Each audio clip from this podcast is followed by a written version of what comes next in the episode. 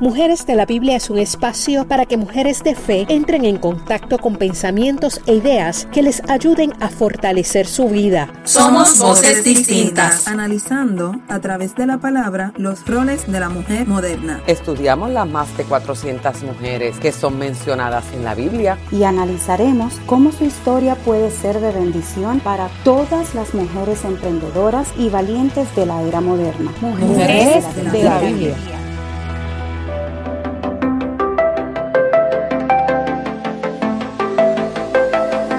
Hola, Dios les bendiga. Espero que con el favor de Dios se encuentren muy bien y en perfecto estado de salud.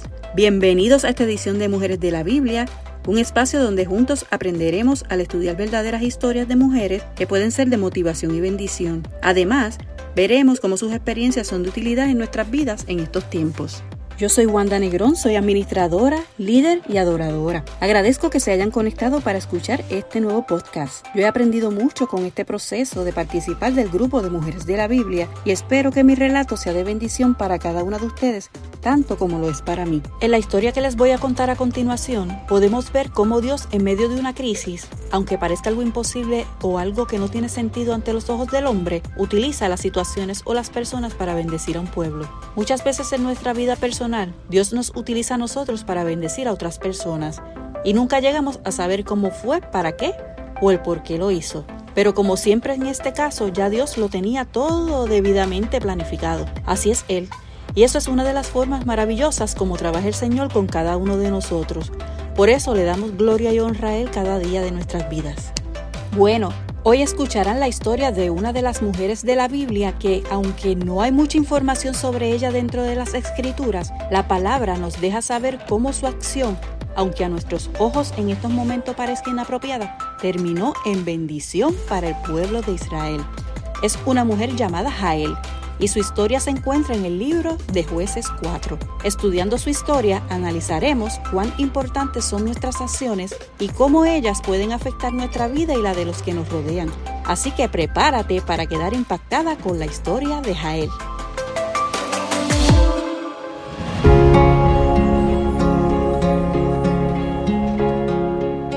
Jael, el significado de su nombre que es cabra montés o cabra de la montaña.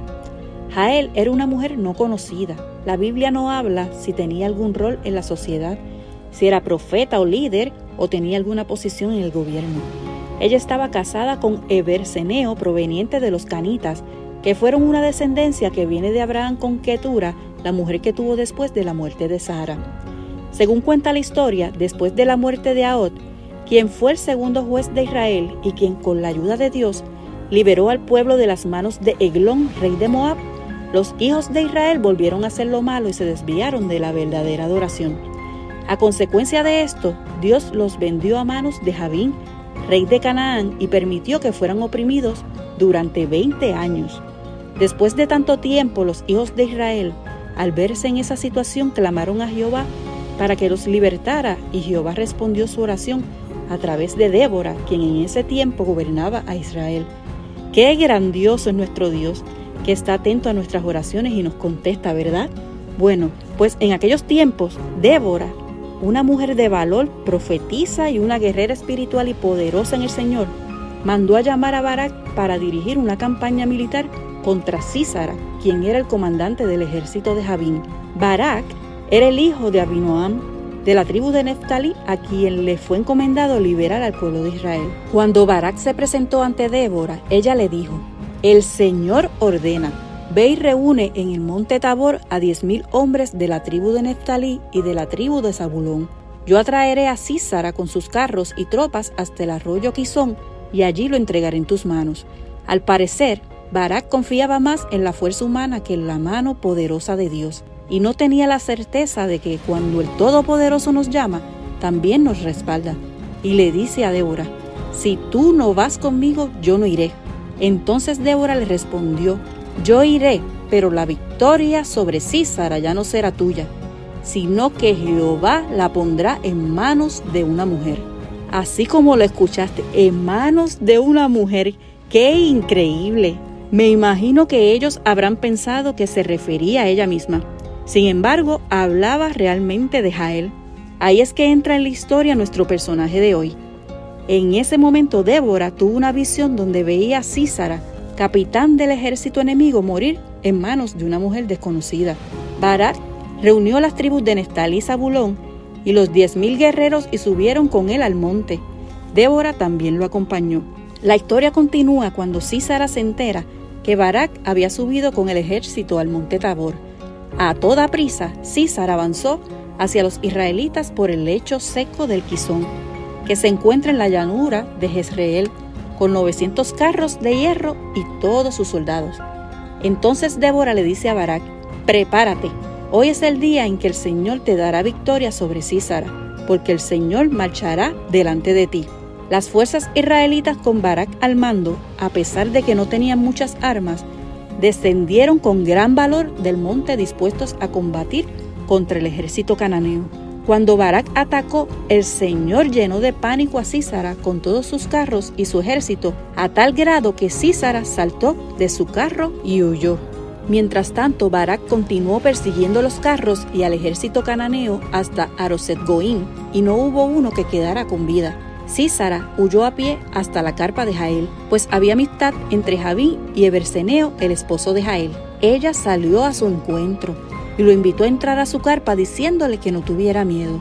Una vez estuvo adentro, ella lo cubrió con una manta, haciendo que se sintiera cómodo.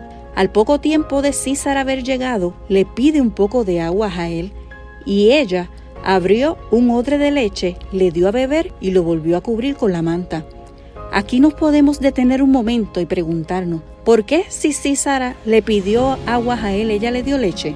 Tomemos en cuenta que la leche tiene una sustancia llamada triptófano, que activa la producción de serotonina, que es un transmisor del buen humor y de los nervios relajados es decir, que le dio un tranquilizante natural. Esto provocó que Císara se sintiera tranquilo, sereno y bastante confiado por las atenciones de Jael y le pide que si llegase alguien a su carpa y preguntara si ahí había alguien que les contestara que no. Entendiendo que una vez Císara se quedó profundamente dormido debido al cansancio, Jael buscó una estaca y un martillo y calladamente se acercó y le clavó la estaca en la sien, atravesándolo hasta quedar enterrada en el suelo. Cuando pasó Barak en busca de Císara, Jael salió a recibirlo y lo invitó a pasar a su carpa y le dijo, ven, te mostraré al hombre que buscas. Allí fue cuando Barak vio que la palabra que había sido dada por Jehová a Débora se había cumplido, dando por hecho que se había dado muerte a Císara en manos de una mujer. Ese día el pueblo de Israel vio cómo Dios derrotaba a Javín, el rey de Canaán, y a partir de ese entonces Israel se hizo cada vez más fuerte contra el rey Javín hasta que finalmente lo destruyó.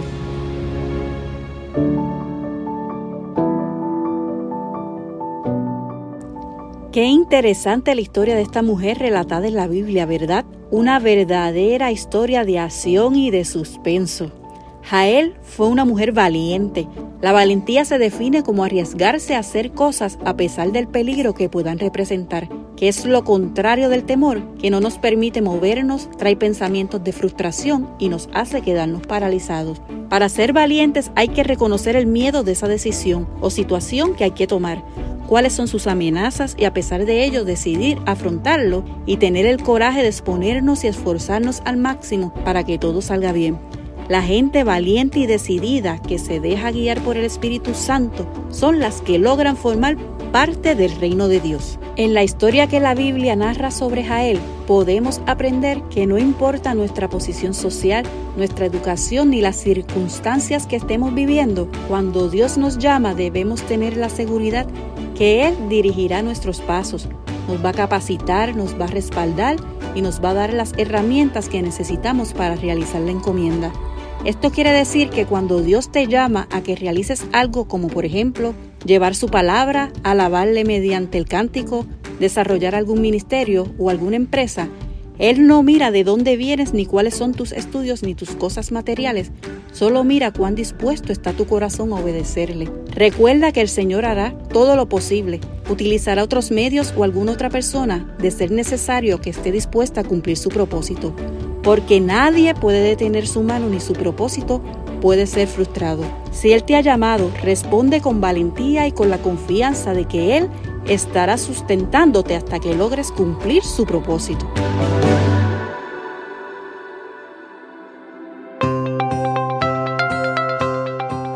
Qué historia tan extraordinaria. Podemos pensar que en algún momento de nuestras vidas todas hemos sido como Jael, una mujer valiente y determinada que aún con temor pudo enfrentar el reto que se le presentó, el cual marcó el futuro de un pueblo.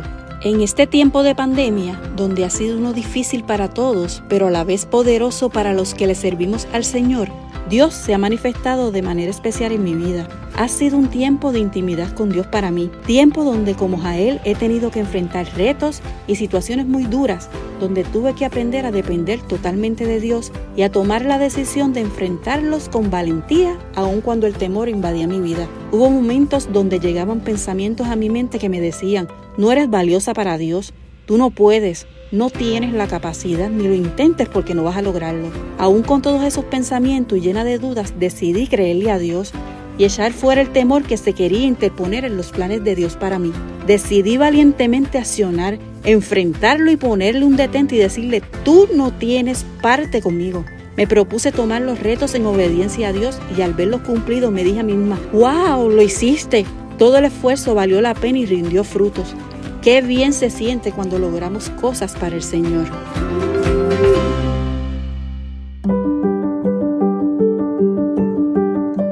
Quiero exhortarte a que si Dios ha puesto en tu corazón algún sueño o alguna meta, no te detengas. Muévete, toma la decisión y atrévete. Dios te va a dar el diseño y las estrategias para lograrlo. Recuerda que no es por tus propias fuerzas, sino por el poder del Espíritu Santo de Dios que opera a través de tu vida. Yo creo que a través de esta enseñanza podemos entender que todavía en este tiempo Dios quiere levantar mujeres desconocidas como Jael que se atrevan a participar en el cumplimiento de su palabra, que no tengan miedo a obedecer y a caminar en fe, mujeres poderosas, mujeres separadas para Dios.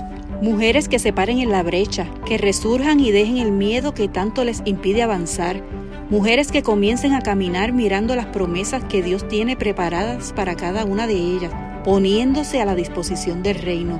Es tiempo de comenzar a escuchar la voz de Dios, dejarnos guiar por su Espíritu Santo y proclamar que cuando Dios nos llama a realizar algo es porque tenemos la capacidad de poder hacerlo.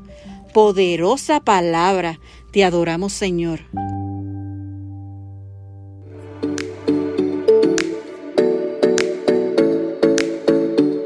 Ojalá esta historia te anime a ser una mujer valiente y obediente al llamado de Dios. Si te gustó esta historia, te invito a seguir este canal y escuchar más relatos asombrosos de mujeres de la Biblia como lo fue Jael.